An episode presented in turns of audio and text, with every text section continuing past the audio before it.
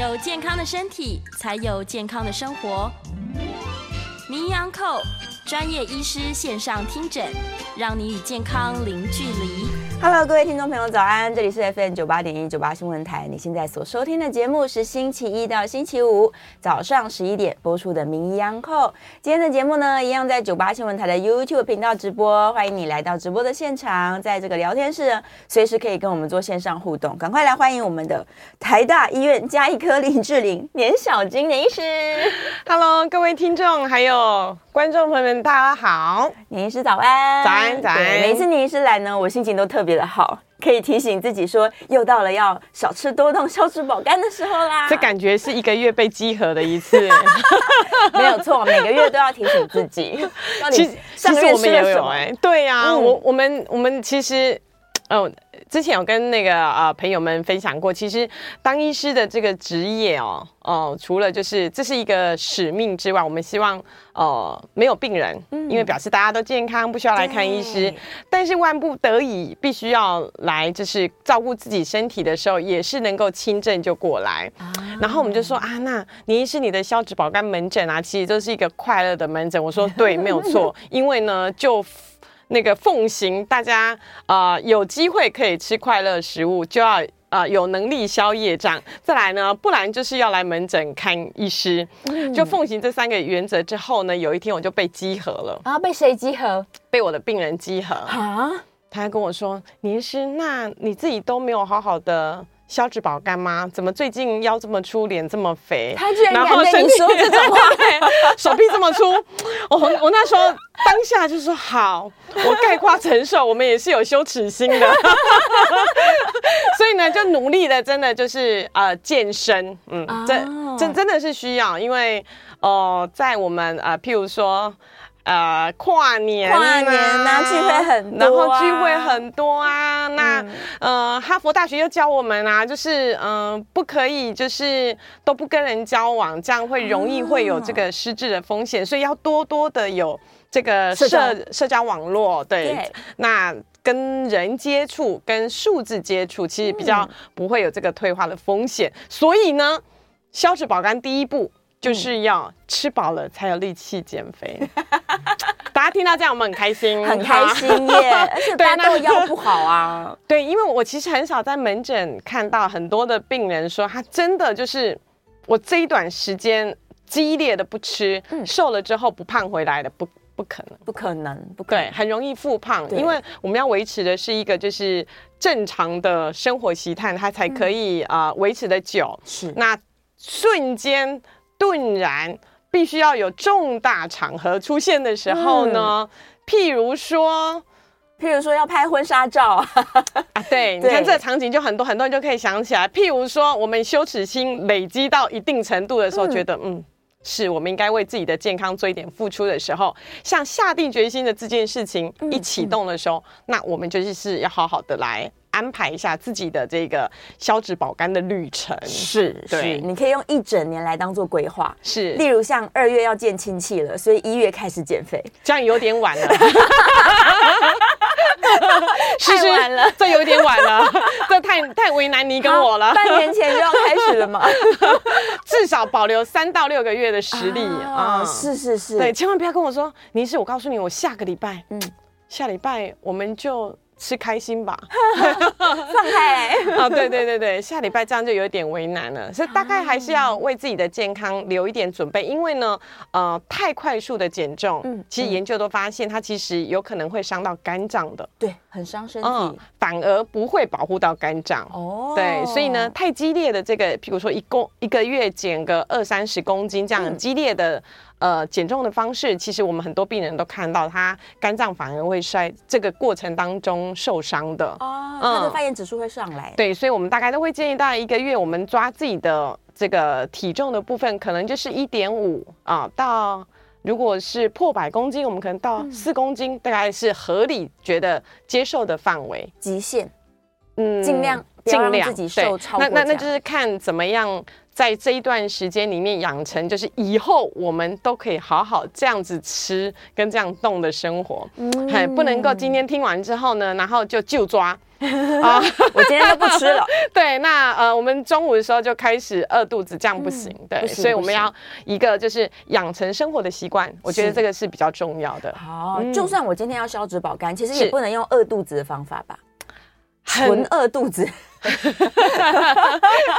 这样我们快乐指数就已经下降很多了。嗯、因为呢，其实，在现在的研究里面啊、呃，尤其是针对最近有一些大型的研究发现说，针对女性做的大型的研究，就发现说，哎。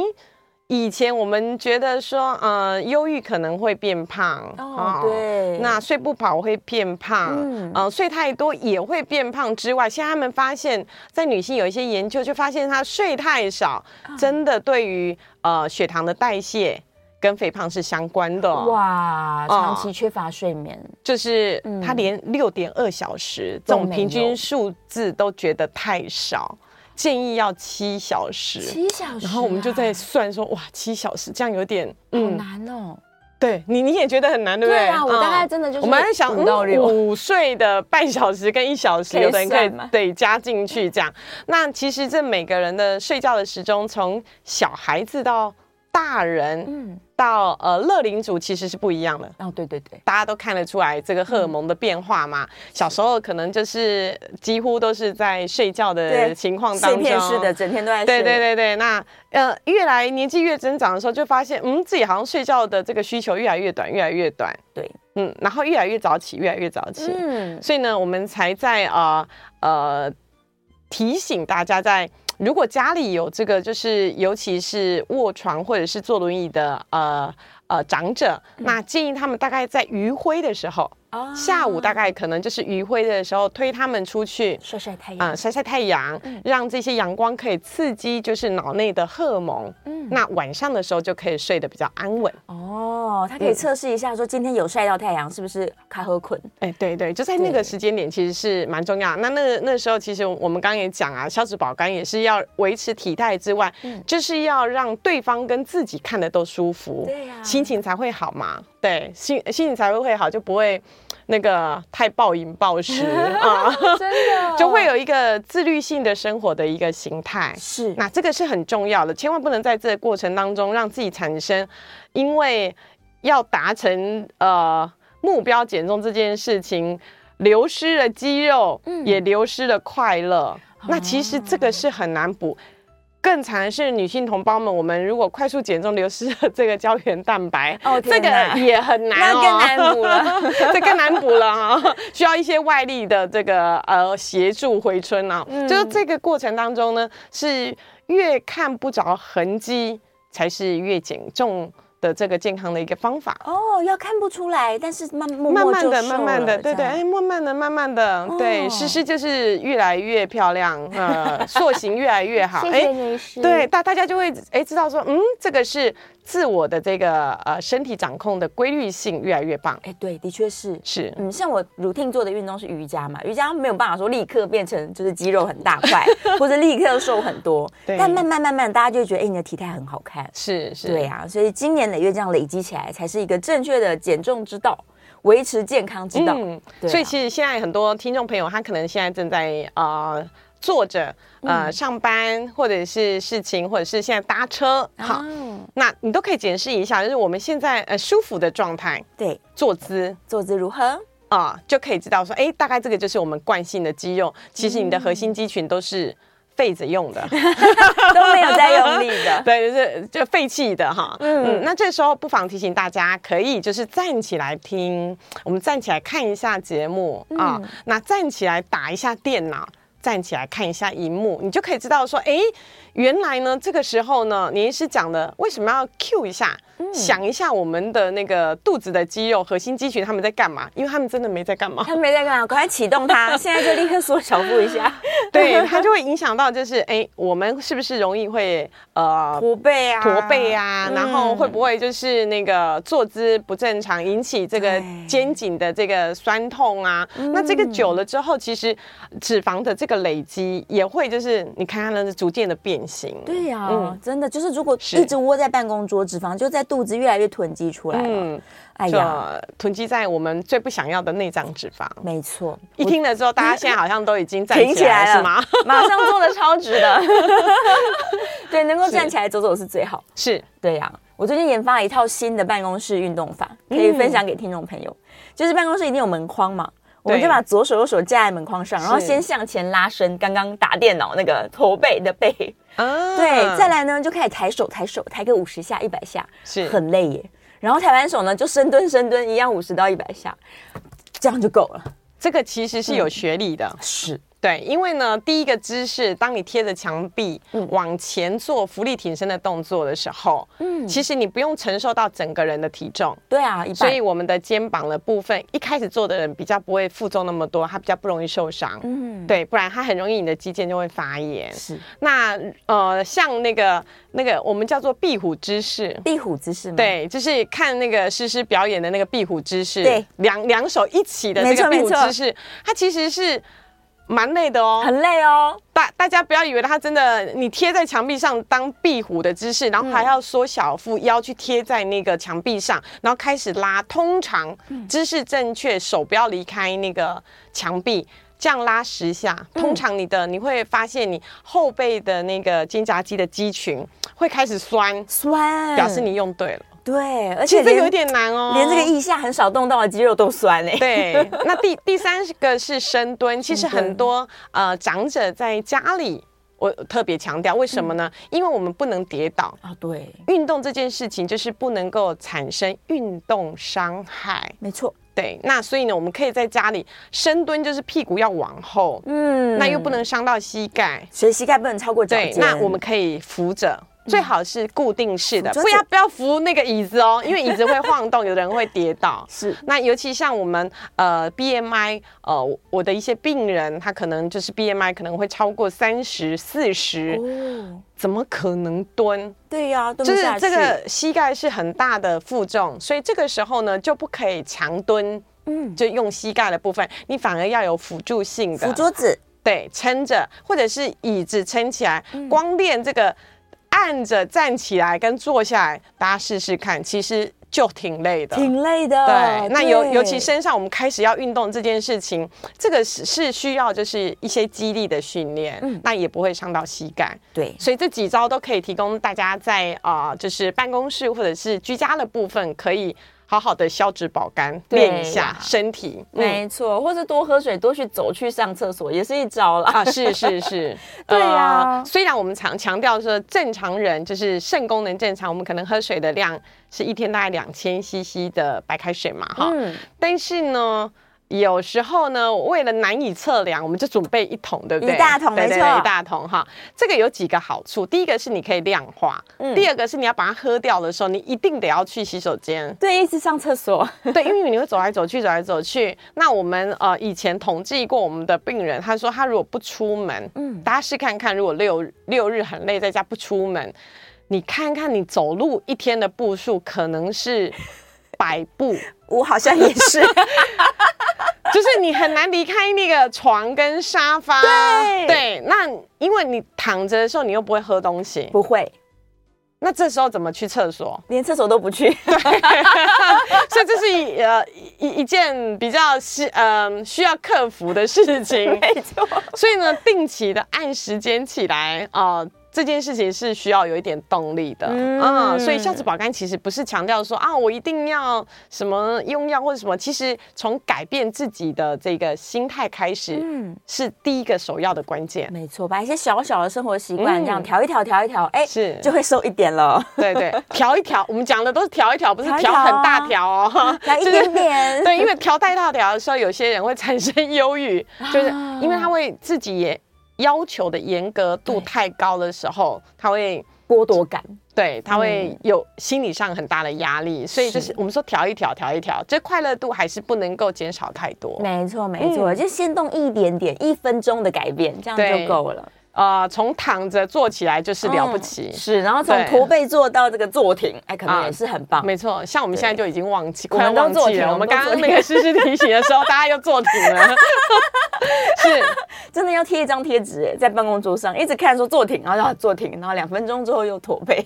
没错，像快走也是，所以我会提醒我的病人，可以在手机上设个大概三分钟就一次的提醒，哔哔这样，因为你在快走的行进当中的时候。你走着走一走的时候，到一个门槛，你就忘记自己正确的肌肉在哪了，就会恢复那种就是呃快速的部分，然后一下就忘记。当你三分钟一刺激的时候，它开始震动的时候，哎，你就发现说，嗯，我现在那个小腹的肌肉群要开始发力，对对，你就再发力一次。那但是你相信我，刚开始没有这个好的运动，不像运动员这么好的体态的时候，嗯。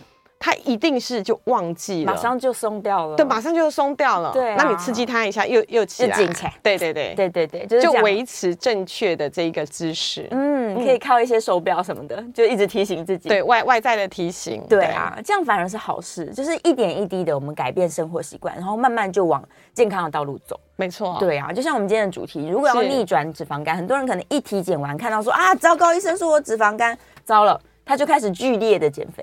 嗯，对，例如一个礼拜，然后都吃很少啊，或者怎么样，这样都其实对消脂保肝没有帮助吧？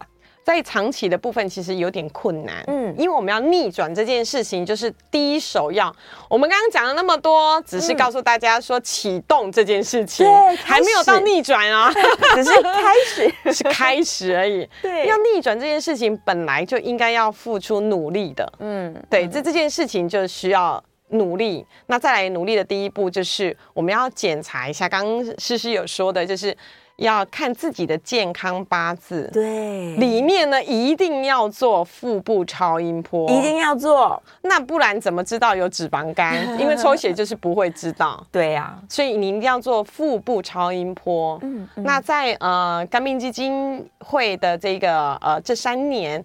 呃，全台的这个社会爱心资源的免费腹部超音波，嗯，我们可以发现全台平均大概脂肪肝就是荤瓜的比例大概是六成，六成，也就是五个里面有三个，没错，这么多人都昏瓜，对，那所以呢，这个其实是一个普遍我们下个世纪的这个呃肝病，嗯，对，那我们希望能够逆转脂肪肝，因为它是可。有机会可以被逆转，而且是靠我们自己就可以。嗯，那所以呢，运动这件事情在研究方面已经呃证实，就是说，其实我不靠一颗药，我只要规则的这个就是足够，我讲的是足够，因人而异的足够的运动量，它其实内脏脂肪是可以消除、可以恢复的。嗯，那脂肪肝也可以慢慢的改善。是对，但是呢，千万不要以为自己就是今天。或者是这个礼拜运动了这个激烈之后，马上就可以看到数值的变化，很困难，很难，对，很困难，没这么快。最快的国际研究也要至少九天离开，让小朋友离开果糖哦，才看得出它的变化。那戒果糖至少要九天。对，那腹部超音波大家做过也知道，它只会告诉你轻度、中度、重度脂肪肝。对。它没有一个数值，所以现在才会有这个新的像肝纤维化震波仪。震波，那它有一个脂肪肝的数值，我至少可以看出它从三百五变成三百。对，虽然都是重度脂肪肝，但是我就是改善了呀。是啊，是啊，这是一个很大的一个要紧。所以呢，呃，我们还是要呼吁大家，就是启动这件事情很重要，但是要逆转，一定要从这个饮食运动开始先着手。没错，然后检查完整之后，我们才有一个比较值，才会知道说，嗯。我的脂肪肝是不是在今年的奋斗，这半年的奋斗，嗯，可以有明显的改善？是，其实我很建议大家可能可以做个日记，但不是记心情的那种日记，是你要记录体重吗？我对我今天的体重、我的体脂肪、我今天饮食吃了哪些东西，以及我今天走了几步，嗯，或是有没有做什么运动，就把这些项目弄成一个表格。嗯，你其实记个两天，你就知道自己做错什么了。好严格哦，真的，我就写过。但是其实我们现在有更人性化的那个管理，就医疗的进步就是这样，就是也可以提醒大家，现在因为那个呃体体脂机很很便很便利的嘛，对对对，那又有蓝牙的功能，嗯，那所以其实手机一联动之后就可以一站上去之后你也不用记了，反正趋势都在那里，呃真的很可怕的。然后呢，血压呢也会进来，那血糖现在更有这个就是呃二十四小时监控型，你放在身上的，你随时现在吃了这个。快乐手摇饮全糖之后呢，保证这个就是血糖立刻十五分钟之后破表。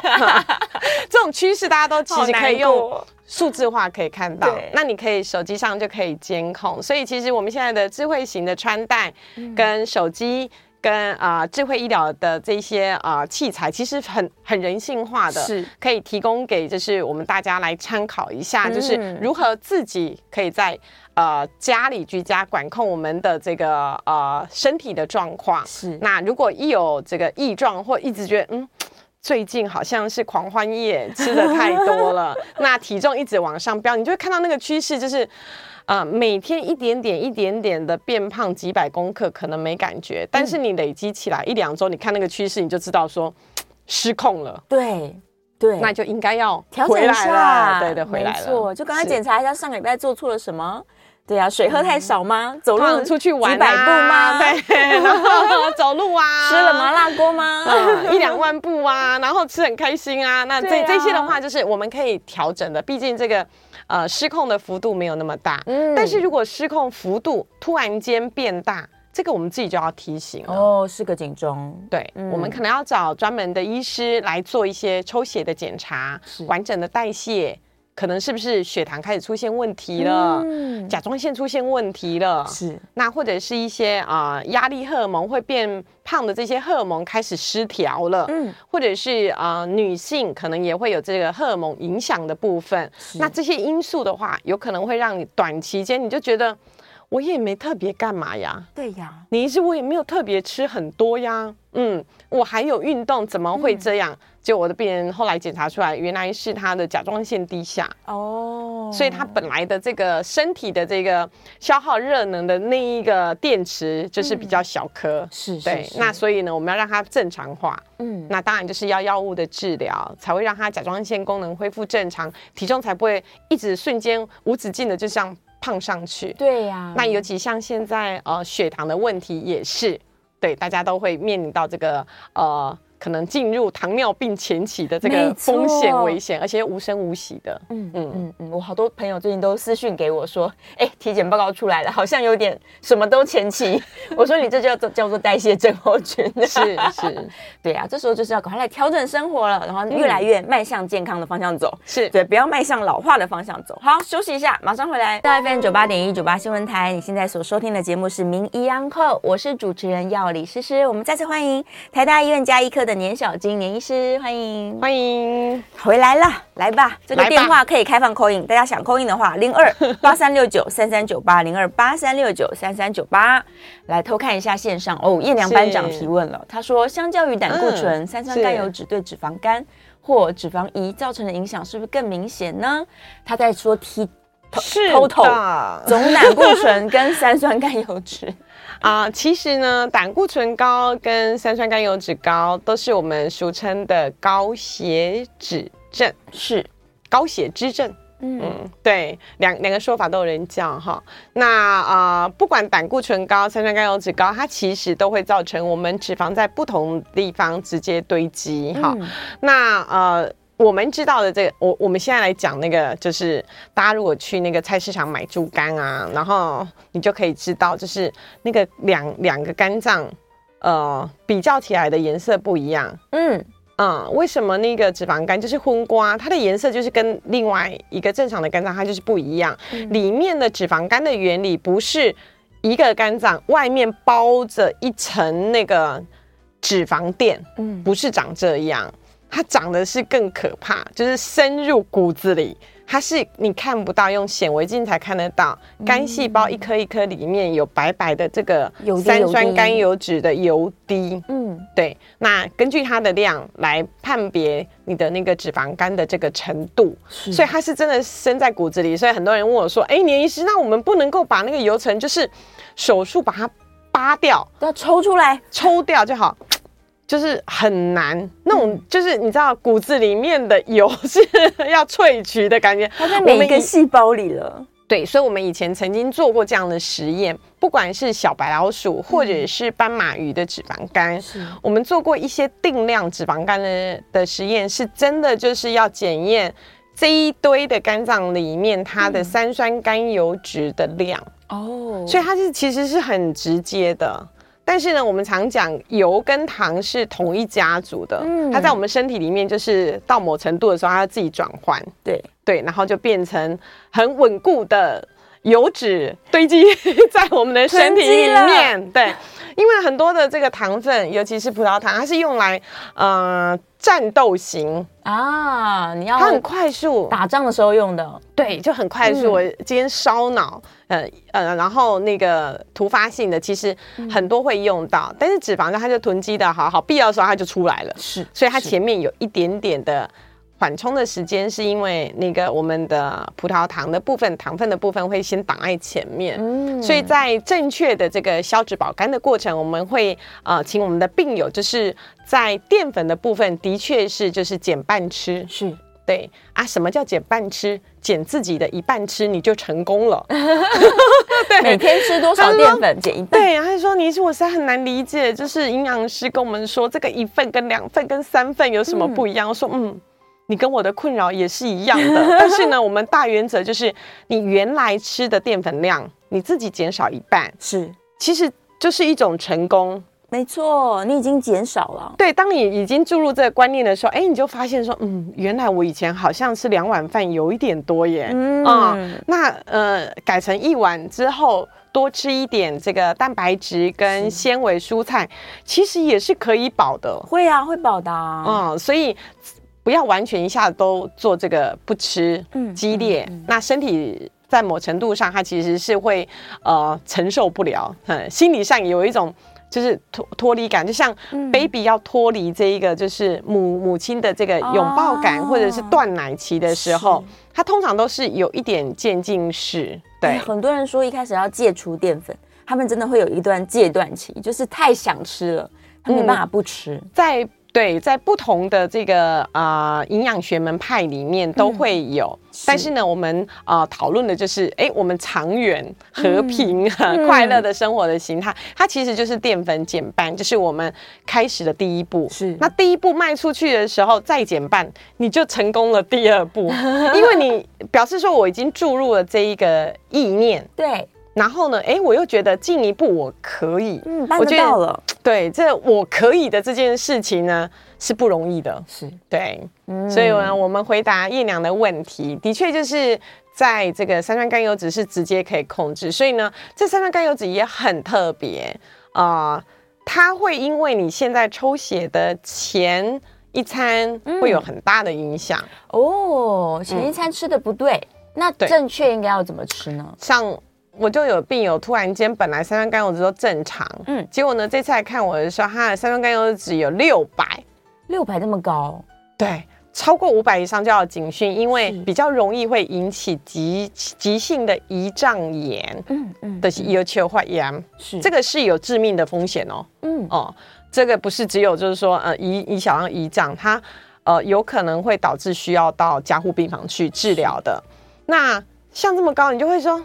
奇怪，你也不是先天的呀。嗯，你之前三个月的时候这么好，都只有一百而已，为什么会现在会变成六倍？对呀。然后就开始想说，我抽血前呢，去干嘛了？去干嘛了？去干嘛了？去干嘛了？嗯，后来就想，嗯，对，因为他前天晚上呢，大餐去吃了油炸的，然后很多的这一个就是呃加工过的坚果，然后品了小酒。哦，对，然后呃一些就是念出来的时候说，嗯，那我们就。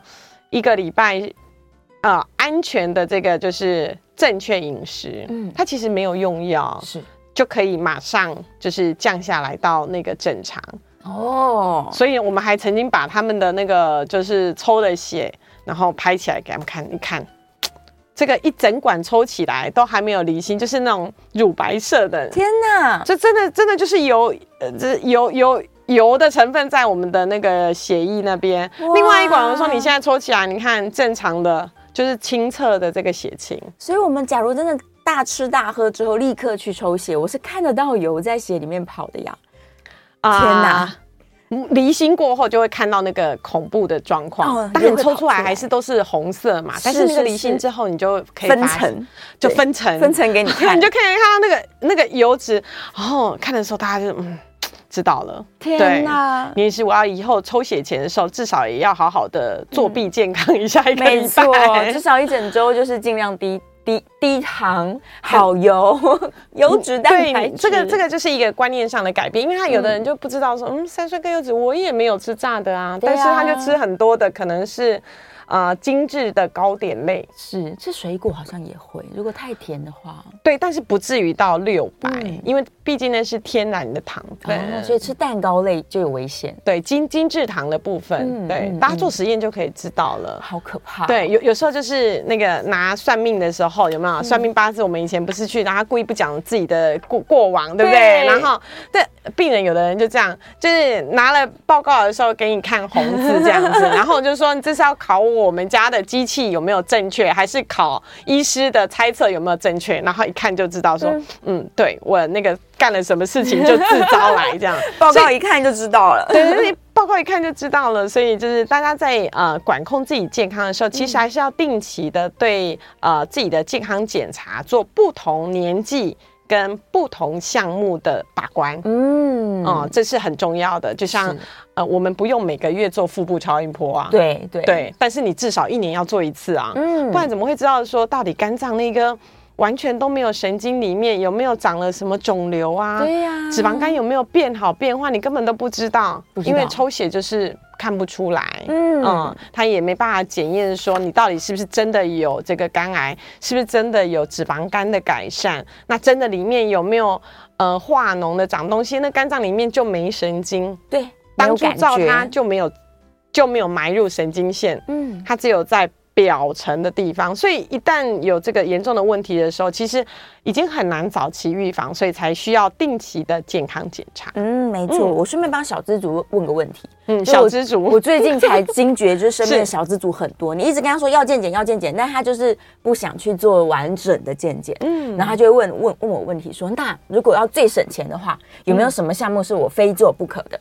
嗯，对，看年纪。嗯，我觉得这个看。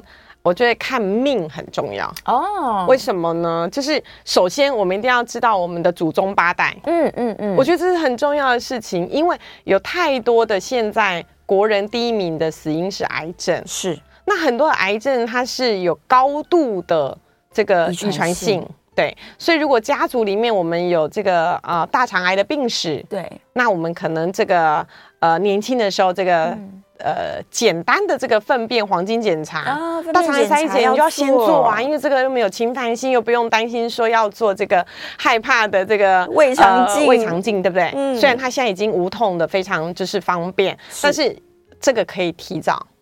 那或者是家里有这个乳癌病史啊，是。对乳癌病史，尤其在台湾，我们研究发现，这个台湾的女性的乳癌有年轻化，没错，对，那可能是跟一些环境荷尔蒙这一些呃相关，所以我们才提倡说，哎，环保杯自己带杯子，嗯、然后呃避免一些就是呃环境荷尔蒙这些毒害的部分，是。对女生是一种保护。但如果家族有乳乳癌的病史的话，那我们的下一代对就要提前做这个没有辐射的乳房超音波啊，乳房超音波一定要做。对，那因为这个也无痛啊，也不会像那个就是呃假的乳房摄影，嗯、那么在在年轻人的那那么的辛苦，那可以提早做这个筛检。那如果是肝癌、肺癌的家族，嗯、那更要自己有这个警惕了。是，就肝癌的家族，你一定要检查，哎。我有没有 B 肝？有没有 C 肝？哦，那肝癌指数正不正常？嗯、那这个也是肝病防治学术基金会三十年来都已经募集社会的爱心做了七十万人。是，您做了吗？您知道你有没有 B 肝，有没有 C 肝？嗯，对，有没有保护力？惨了，问到这个问题的时候，连我的医学生学生们都开始紧张。他说：“老师，你再问下去的时候，我们要拿那个书起来。”我说：“对，这样就对了，因为连这个不常接触的的医护人员，他可能对于这个部分都陌生，更何况我要叫出有没有 B 肝？嗯。”你有没有吸干？是对这这件事情，哎，我们通常都会哎问一下，嗯，哎是有保护力哦，您是嗯嗯，好好像是有抗体哦。啊、大家开始质疑的时候，哎，其实这答案就出来了。如果我们不知道自己有没有 B 肝，有没有 C 肝，一定要抽血检查。没错。那现在的这个就是国家政策，健保的那个呃照顾非常的完整。如果是 B 肝。C 肝的病人，健保都有给付，每半年可以做一次这个腹部超音波，是跟抽血的检查。那如果是肺癌的家族，那当然就要提前做这个低辐射电脑断层，电脑断层，对，才有办法早期的筛检出这个肺癌。嗯、哦，所以再小资，你都要依据自己的家族史，把可能有这个癌症风险的部位呢，是详细的检查。是对，而且是要 routine。可能至少两三年要检查一次，对啊，看有没有警觉度。对啊，对真的。好，嗯、休息一下广告之后马上回来。欢迎回到 FM 九八点一九八新闻台，你现在所收听的节目是《名医央叩》，我是主持人药理诗诗。我们再次欢迎台大医院加医科年小金年医师。Hello，各位听众朋友，我们来到最后一个阶段喽，要跟我们一起空中约会的，请记得赶快打电话，然后或者是赶快看 YouTube 啊。对啊，赶快赶快，零二八三六九三三九八，欢迎空运进来。哎，我们预告一下，明天开始我们会测试一下在 Facebook 直播，所以不止在 YouTube 啊，我们还会在 Facebook，I IG 有吗？IG 好像没有。哎，我们串联一下，你知道吗？那个我最近就被年轻人耻笑说。这个我们已经没有脸书账号了啊！我们这时候就呃三条线，我说 我们也很少用啦，我们也用 IG。哎，其实这个族群不一样，那可以测试一下 IG。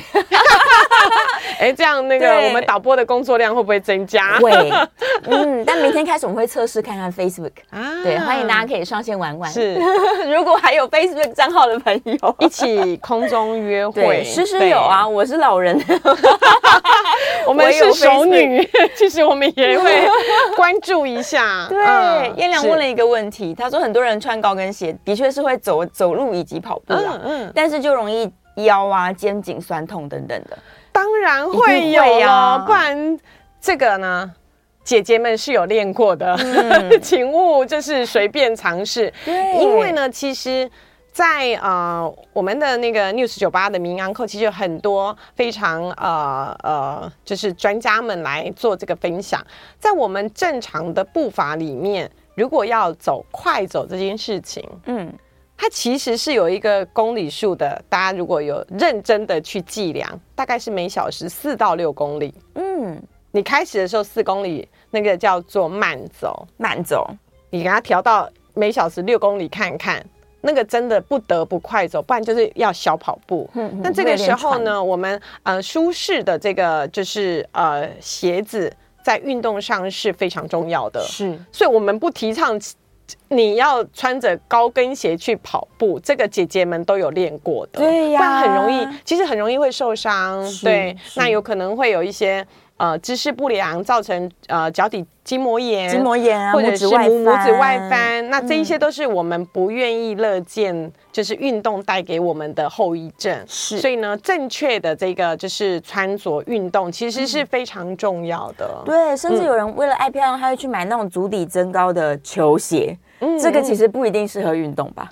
呃，我们通常运动还是强调，就是你要舒适，不止不止只有鞋底，还有就是啊、呃，鞋子的这个。